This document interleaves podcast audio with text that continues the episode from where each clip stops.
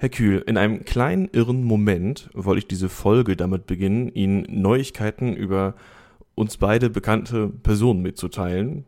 Wir reden nämlich in dieser Folge über die Rolle von Lästern, Klatsch und über andere Leute in Abwesenheit reden. Was meinen Sie, hat mich davon abgehalten, diese Folge damit tatsächlich anzufangen?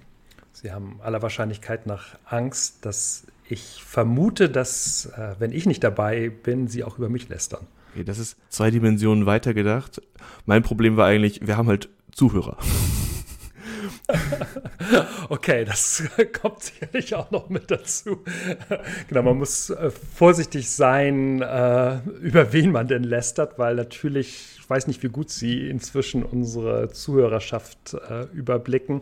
Aber wenn wir über jemanden lästern würden, der zuhört, oder über jemanden, von dem jemand zuhört, der den kennt, über den wir lästern, wäre das sicherlich unangenehm. Ja. Nee, aber klar, also das ist sicherlich ein Problem zu lästern, wenn andere Leute mit dabei sind. Ja. Deswegen dachte ich, ich mache es anders und nehme meine Anmoderation einfach ohne sie auf, lässt ihr über sie äh, gegenüber dem Publikum und Sie müssen jetzt entscheiden, ob ich das tatsächlich gemacht habe und diese Moderation, die Sie gerade gehört haben, nie live geht und eine andere nachher stattfindet. Damit herzlich willkommen zu Der ganz formale Wahnsinn. Ich bin Andreas Herrenwille und Sie haben gerade schon gehört, das war Stefan Kühl und ist da auch noch Organisationssoziologe an der Uni Bielefeld. Ähm, fürs Reden über den Zweck von Lästern und Klatsch habe ich gedacht, ich schmeiße mal wieder einfach Ihnen ein paar Thesen zu. Wir können dann anhand derer vielleicht reingehen, was ist das Spannende an Lästern und welche Funktion hat das vielleicht? Ich, bin, ich behandle in diesem Fall jetzt erstmal Lästern und Klatsch einfach synonym, nenne erstmal einfach so die Thesen und dann können wir da reingehen, wo es interessant ist. Also über Leute reden funktioniert erstmal gut für persönliches Bekanntsein vertiefen. Geheimnisse teilen und zusammen Normenbruch begehen, Normen stabilisieren und ein Gefühl von Wirksamkeit in der Situation zu erlangen. Das erstmal so als Überblick? Gibt es da schon was, was Sie anspringt? Ansonsten können wir ganz vorne anfangen. Das ist jedenfalls eine bombastische Liste, die Sie da das sind vier Punkte, okay. ausgearbeitet haben. Also es gibt jedenfalls ähm, in der Soziologie immer einen Blick darauf, bei nicht besonders populär klingenden Phänomenen auf die Funktion zu gucken. Und das ist bei Lästern und bei äh, Klatsch natürlich äh, sicherlich auch der Fall. Und ähm, wenn man sich die Soziologie des Klatsches anschaut, dann ist eine ganz zentrale Funktion des Klatsches, ähm, so einen sehr niedrigschwelligen Austausch von Informationen zu gewährleisten. Also auch gerade in Organisationen hat Klatsch insofern eine Funktion, weil ähm, das ja mehr oder minder die Arbeit von Pressestellen nach intern ersetzt. Also man hat die Mitarbeiterzeitschrift, die man liest, aber gleichzeitig gibt es darüber hinausgehend eben auch ähm, informelle Kommunikationswege und Klatsch spielt dabei eine ganz wichtige Rolle. Ich finde, informale Pressestelle ist sehr schön, weil das impliziert bereits, es gibt feste Orte, Personen, an die man sich wendet, wenn man das Neueste aus der Organisation hören will. Äh, trifft das zu? Also ist das was, was empirisch auch quasi der Fall ist? Es gibt Leute, die am besten informiert sind? Ja, es gibt sicherlich Leute, die dafür bekannt sind, dass sie über bestimmte Sachen besonders gut informiert sind, aber der, das, die eigentliche Funktion von Klatsch besteht eben darin, ähm, so eine Art Sicherheit ähm, in Bezug auf die Einschätzung von anderen Personen oder auch von bestimmten Themen zu erlangen. Und äh, natürlich kann man irgendwie eine Anfrage starten und sagen, wir bräuchten hier an der und der Stelle noch weitere Informationen. Aber weil diese Informationen ja häufig ähm, mit bestimmten Kontaktpersonen zusammenhängen, hilft es, ähm, diese Person einschätzen zu können. Und deswegen hat Klatsch sicherlich eine, eine ganz wichtige Funktion innerhalb von Organisationen. Das wäre jetzt quasi so äh, meine, meine erste These, das ist dieses persönliches Bekanntsein vertiefen, weil es quasi, man kann nicht formal anfragen, etwas über Personen zu erfahren um dann seine formale Anfrage an das anzupassen, was man über die Person erfahren hat. Da braucht man andere Kanäle für. Ja, also das wäre so, dass man dann bei der Personalabteilung anfragt und sagt, ich habe den nächsten Kontakt äh, mit der Mitarbeiterin XY aus dem Qualitätsmanagement. Das ist für uns ein relativ sensibles Thema. Könnten Sie uns zur Durchsetzung unserer Position vorher auf zehn Seiten mitteilen, mit was für einer Mitarbeiterin wir es eigentlich zu tun haben? Diese ganzen Informationen stehen selbstverständlich nicht in der Personalakte dieser Mitarbeiterin. Also es wäre nicht besonders äh, effizient, diese Anfrage zu starten, sondern das macht man denn anders, dass man halt Kolleginnen und Kollegen fragt, die schon mal mit dieser Mitarbeiterin zu tun gehabt haben, was ist das denn eigentlich genau für ein Mensch und wie verhält die sich und gibt es bestimmte Punkte, auf die sie sensibel reagiert. Da sind die Übergänge zwischen so einem Einschätzungsgespräch und dem Klatsch über diese äh, Person schon sehr fließend.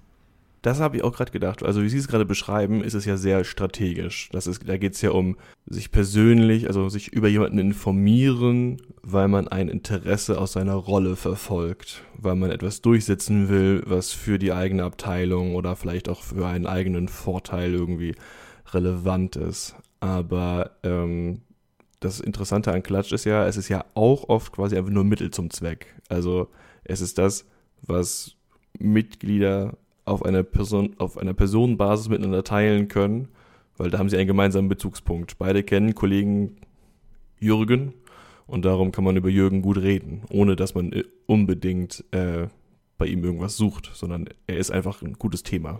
Ja, das hängt davon ab, was man als, wir nennen das in der Soziologie etwas kompliziert, die Systemreferenz, was man als Systemreferenz wählt. Also wenn man die Systemreferenz ähm, Interaktion wählt, also das äh, Gespräch beim Mittagessen, dann ist Klatsch eine Möglichkeit, Zeit zu füllen. Man muss sich ja über irgendetwas unterhalten und die richtig knallharten Sachthemen sind beim Mittagessen tabuisiert. Natürlich kann man ähm, über massenmedial interessante Phänomene reden, den letzten Tatort oder irgendein YouTube-Video, was dann äh, Klatsch letztlich über Unbekannte ist. Ähm, aber man kann oder häufig darin ausartet. Oder man kann eben über andere bei dem Mittagessen nicht anwesende Mitarbeiter, den Jürgen, sprechen, wenn er eben nicht gerade mit dabei sitzt. Das heißt, man füllt Zeit mit einem Thema, zu dem beide was sagen können. Und in dem Moment, wo man dann ähm, wechselt auf die Ebene der Organisation, also Organisation als Systemreferenz, da sind dann die ähm, Funktionen ganz andere. Da kann man dann zum Beispiel so ähm, die Funktion drin sehen, dass es ja darauf ankommt, ähm, Person besser einschätzen zu können. Und zwar nicht nur in ihrer jeweiligen Rolle, sondern auch Einflüsse, die ähm, erstmal nicht besonders rollenspezifische Entwicklung auf die Person haben. Ob zum Beispiel jemand sich jetzt gerade scheiden lassen oder es irgendwie eine Liebesbeziehung gibt, die, ähm, die den, den euphorischen Zustand der Kollegin oder des Kollegen gerade erklären kann. Das heißt also, da hat Klatsch, der sich selbst nicht unmittelbar sofort in seiner organisationalen Relevanz zeigt, trotzdem eine Funktion, weil sie eben die nötige ähm, Raffinesse im Umgang mit dieser Person bietet.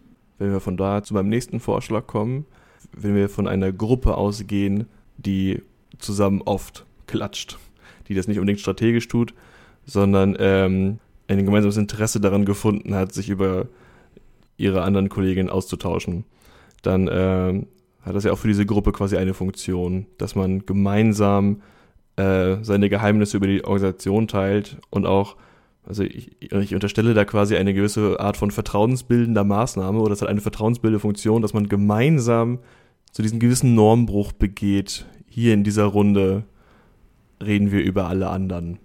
Ja, das ist, ist ähm, also Normbruch ist vielleicht das nicht ganz präzise, aber ähm, also die. Ich wollte nicht verboten sagen, weil es ist ja, also es steht ja nirgendwo, dass es formal nicht erlaubt ist, über andere zu reden. Darum wollte ich einen anderen Begriff nehmen. Ja. Nee, aber was, was sicherlich stimmt, ist, dass ähm, das eine sozial integrative Funktion haben kann. Der Klatsch oder auch das Lästern. Äh, man verständigt sich selbst darüber, dass man zusammengehört, weil man teilt ja bestimmte Einschätzungen und vielleicht sogar auch Geheimnisse. Ähm, untereinander, von denen man davon ausgeht, dass die auch nicht nach außen getragen werden. Und damit ähm, signalisiert man eine bestimmte Form der Solidarität mit den Personen, mit denen man gemeinsam klatscht oder sich unterhält. Das sieht man, das sieht man am deutlichsten ähm, beim permanenten Reden über Vorgesetzte. Das wissen äh, ahnen Vorgesetzte, aber sie kriegen es natürlich in der Regel nicht äh, mit, äh, mit welcher Intensität sie beobachtet werden und mit welcher Intensität auch über sie gesprochen wird. Das ist ähm, ganz häufig sehr nahe am, am, Klatsch und wenn der Vorgesetzte nicht besonders beliebt ist, auch sehr schnell im Bereich des Lästern. Und das ähm, kann man, kann man und sollte man auch gar nicht unterbieten als Vorgesetzter, sondern das hat eben solidaritätsstiftende Wirkung innerhalb der eigenen Mitarbeitergruppe. Ist manchmal ein bisschen schwer auszuhalten, aber lässt sich nicht vermeiden in dem Moment, wo man eine etwas prominentere Position in einer Organisation einnimmt. Jetzt haben Sie gerade zwischen Klatsch und Lästern differenziert. Was macht für Sie den Unterschied? Naja, äh, Lästern ist aus meiner Sicht die Steigerungsvariante von Klatsch. Also Klatsch ist der Oberbegriff und Lästern ähm, also markiert viel deutlicher die Abweichung von einer Norm durch den anderen. Also wenn ich über einen Chef oder über eine Chefin lästere, dann markiere ich damit deutlich, dass ich das Verhalten nicht adäquat finde. Und Klatsch hat nicht automatisch diese, ähm, verur diesen verurteilenden Charakter. Also wenn ich sage, ähm, der Herr Hermwille hat wieder mal seine Freundin oder seinen Freund gewechselt und das ist ja jetzt schon der siebte oder achte oder die siebte oder achte in dem Jahr, dann kann man natürlich sagen, es ist auch irgendwie eine, eine, eine Norm, die dahinter stellt, nämlich eine gesellschaftliche Norm, dass man treu zu sein hat. Aber ähm, das ist nicht unbedingt angelegt im Konzept des, des, Klatsches, sondern das wird erst in diesem Bereich des Lästerns deutlich, dass man markiert, das findet man eigentlich eine, eine unsympathische Art und Weise und deswegen lästert man und verständigt sich man mit, mit dem Gegenüber darüber, dass man das äh, nicht gut findet, was da gerade von, von einer anderen Person getan worden ist. Was dann aber auch voraussetzt, dass die anderen Personen die Normen teilen. Ne? Also in dem Moment, wo man das dann quasi als Normverletzung markiert, äh, unterstellt man auch, dass andere die, die gleichen Normen folgen. Kann man auch quasi was daraus machen, dass Lästern Normen stabilisiert? Ja, ja, ja, klar. Also das ist eine, eine richtige Interaktionskatastrophe, wenn Sie anfangen zu lästern und dann ähm, stellen Sie fest, ähm, oh, die andere Person hat aber ganz andere Normenvorstellungen. Dann ist diese Person entweder höflich und äh, lässt das durchgehen und markiert vielleicht höchstens durch den Gesichtsausdruck, dass man diese kommunizierte Normvorstellung nicht teilt oder sie widerspricht. Und dann haben sie halt plötzlich als äh, intendiertes Lester-Duo oder Lester-Trio Schwierigkeiten, weil sie sich nicht über die Norm einigen können. Und aus einer leichten Anekdote und quasi was Belanglosem wird dann quasi, ja, Sie, sie haben es gerade Interaktionskatastrophe beschrieben. Was passiert dann? Also wenn, wenn Lestern scheitert, wenn das Angebot äh, ein angenehmes, alle beteiligendes Gesprächsthema zu finden, indem man über das abweichende Verhalten einer anderen Person spricht und dann die anderen das ablehnen. Was hat man dann noch für Möglichkeiten in der Interaktion? Wie wird das repariert oder wie eskaliert das? In, in der Regel ist es, ähm, wird es so stillschweigend übergangen. Also die andere Person steigt nicht drauf ein und damit ist das Thema dann relativ schnell erledigt. Und äh, die unhöfliche Variante ist eben zu sagen, du, das sehe ich völlig anders. Ähm, oder rede so nicht über meine Kollegin, die mag ich sehr gerne. Dann ähm, müsste man der. Das ist sogar noch die faire Version, oder? Also sogar im Moment darauf hinweisen, pass auf, wie du über den redest. Denn wir, also ich habe mit der Person eine tiefere Verbindung quasi. Es ist zwar taktlos in dem Moment, aber quasi taktvoller auf der Distanz. Ja, aber sie zerstören ja letztlich das Solidaritätsangebot der Person, die ja. gerne mit ihnen lästern möchte. So ziemlich offensiv, indem sie sagen, äh, über die möchte ich nicht äh, gelästert bekommen. Ähm, deswegen äh, ist das schon in der Interaktion schwierig zu handhaben und deswegen weichen die Personen, die auf ein Lästerangebot nicht einsteigen wollen, eher in den Bereich der indirekten Kommunikation aus und signalisieren, dass man darüber ungern reden möchte. Ähm, und, und zwar deswegen, weil ähm, in der Regel lästert man ja nicht mit Unbekannten drauf los. Also Sie treffen jetzt äh, an der Uni Bielefeld nicht zufällig auf irgendeine Person und fangen an, über eine andere zu lästern, sondern Sie tasten sich tendenziell eher vor, um ein Gespür dafür zu entwickeln, ob man jetzt in den Bereich des Lästerns gehen kann oder nicht. Man braucht dafür eine Art von geteiltem Hintergrund, nicht wahr? Also wenn ich mir vorstelle, ich brauche, also ich suche jemanden zum Lästern an der Uni, dann funktioniert das zum Beispiel, wenn wir beide eingeschriebene Studierende an der Fakultät Soziologie sind. Wir teilen eine Statusgruppe, wir teilen Bekannte durch äh, den Lehrkörper. Dann haben wir schon mal unter anderem Professoren als Objekte des Lästerns über die man quasi eigentlich reden kann wie das Wetter dann. Das ist unsere, das ist unsere, genau, unsere Zentralfunktion ist eigentlich sowas wie das Wetter für sie zu sein, weil wir als Dauerthema für sie zur Verfügung stehen. Das ist äh, ein nicht zu unterschätzender, nicht zu unterschätzende Funktion, die wir erfüllen und die wir auch aushalten müssen. Also das trifft dann genauso, aber auch halt auf Hierarchiespitzen in der großen Organisation. Ja, ja klar, ne? natürlich. Also, also da, das, das lässt sich nicht, lässt sich nicht vermeiden und das nimmt man automatisch in Kauf in dem Moment, wo man eine gewisse Prominenz in Organisationen entwickelt. Aber gleichzeitig wären sie, also deswegen klar, so ist das. Also in dem Moment, wo sie, wo sie Status gleich sind und bei einer unbekannten Person wahrnehmen, die befindet sich auf der gleichen Ebene wie ich, können sie gewisse Risiken eingehen. Zum Beispiel über Personen, die weit weg sind, ähm, mit denen sie auch nicht einen unmittelbaren persönlichen Kontakt haben, zu reden. Also man kann als Mitarbeiter in der Produktion bei Daimler oder bei VW ähm, selbstverständlich über die neuesten Entscheidungen äh, des Vorstandes reden oder man kann auch von mir aus äh, beim Versicherungskonzern über die bekannt gewordene Affäre des obersten Vorstandsvorsitzenden reden, ähm, ohne dass man was riskiert. Das geht auch unter Unbekannten. Aber vorsichtig muss man halt sein, wenn man ähm, sich nicht mehr auf der gleichen Hierarchieebene bewegt. Also in dem Moment, wo Sie jetzt zum Beispiel bei einem Kollegen oder einer Kollegin von mir anfangen würden, über, mir, über mich zu lästern, würde ich Ihnen schon empfehlen, vorher sicherzustellen, dass diese Kollegin oder Kollegen keine besonders gute Beziehung zu mir hat, weil ansonsten steigt die nicht auf das Lästerangebot ein. Das heißt, es setzt ein gewisses Vertrauen voraus, um überhaupt ähm, in so einen Lästermodus zu kommen.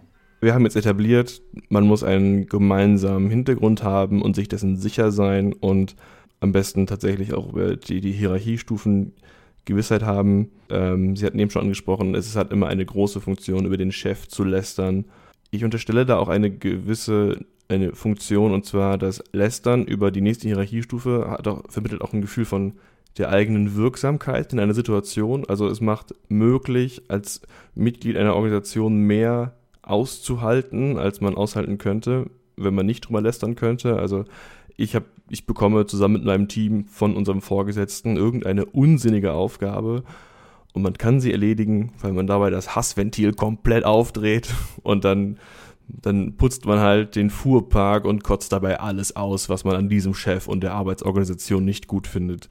Ähm, danach ist auch wieder gut, man kann weiterarbeiten. Es darf aber bloß niemand hören. Mhm. Also diese Ventilfunktion ähm, ist äh, sicherlich extrem wichtig. Also es ermöglicht bestimmte Sachen zu ertragen, die man sonst nicht ertragen würde.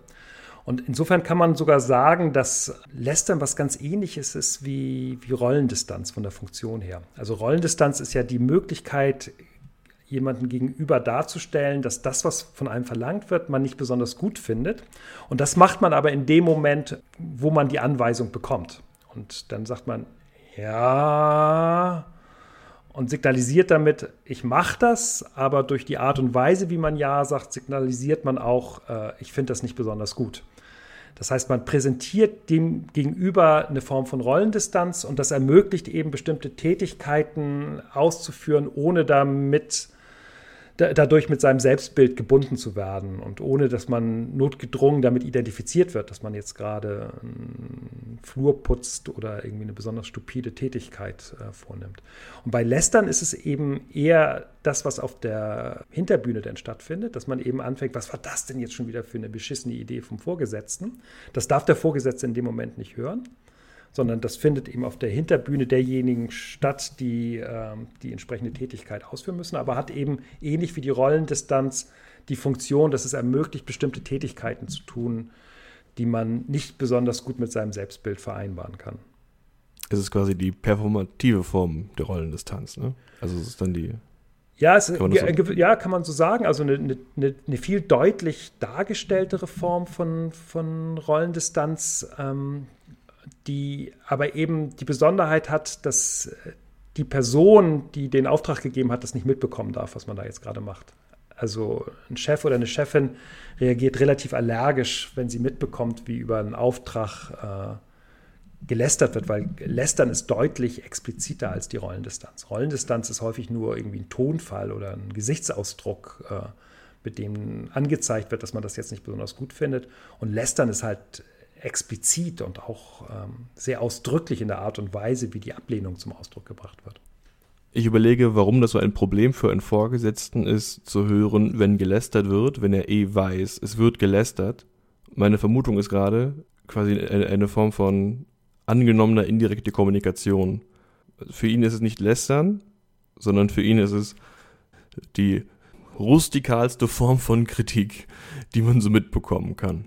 Ja, man, man könnte auch so sagen, ähm, die Gesprächspartner lassen es an Takt fehlen.